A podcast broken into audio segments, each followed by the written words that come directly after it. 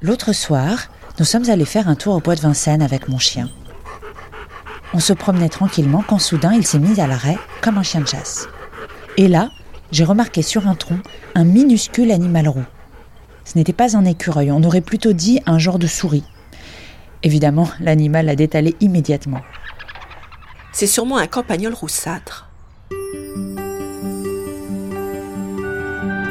Rêve de nature sauvage, saison 3. La biodiversité racontée par les naturalistes de la ville de Paris.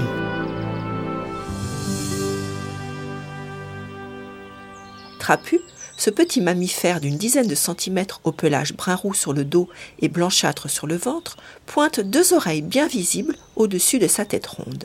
Ce rongeur se distingue du mulot et de la souris par sa couleur plus rousse et sa courte queue de 5 cm.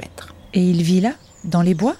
Oui, le campagnol est une espèce forestière commune qui vit dans la litière des sous-bois.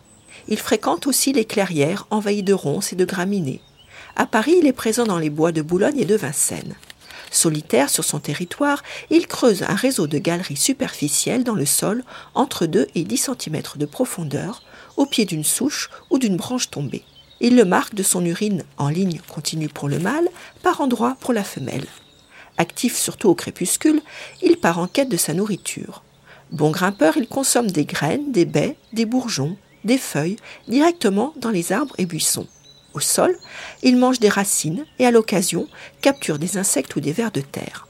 En hiver, quand sa nourriture est plus rare, il s'attaque à l'écorce des arbres.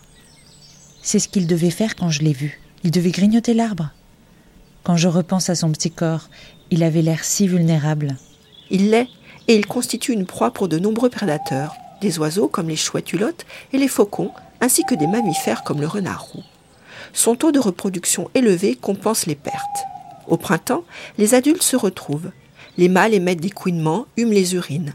Agressifs entre eux, ils poussent parfois des cris aigus. C'est le moment pour la femelle d'installer son nid, une boule d'herbe sèche, de feuilles, de plumes, dans son réseau de galeries. C'est ainsi que l'on peut observer, dans le bois de Boulogne notamment, des parterres de lierre grimpants dont ne subsistent que les pétioles des feuilles employées pour rembourrer le nid. D'avril à septembre, elle peut avoir 4 à 5 portées, de 3 à 5 petits, qu'elle allait de ses 8 tétines. Seule, elle élève les jeunes qui sont sevrés en seulement deux semaines. Mère et petit communiquent par son et ultrasons. La maturité sexuelle est atteinte à 9 semaines. Jeunes mâles et femelles se dispersent alors aux alentours du nid pour fonder de nouvelles familles. Les jeunes nés en automne se reproduiront qu'au printemps suivant. La longévité du campagnol roussâtre n'atteint pas deux ans. Une courte vie, mais bien remplie. Et surtout utile, car ce mammifère commun participe à l'écosystème forestier. Source de nourriture pour ses prédateurs, il est un maillon essentiel dans les chaînes alimentaires.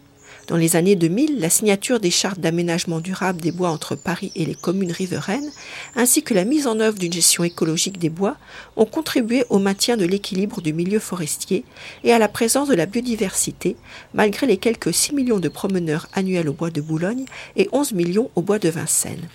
La préservation de ces deux réservoirs de biodiversité de 1800 hectares aux portes de Paris a permis l'enrichissement de la diversité faunistique et floristique deux sites de nature forestière parisienne où s'épanouit le campagnol roussâtre.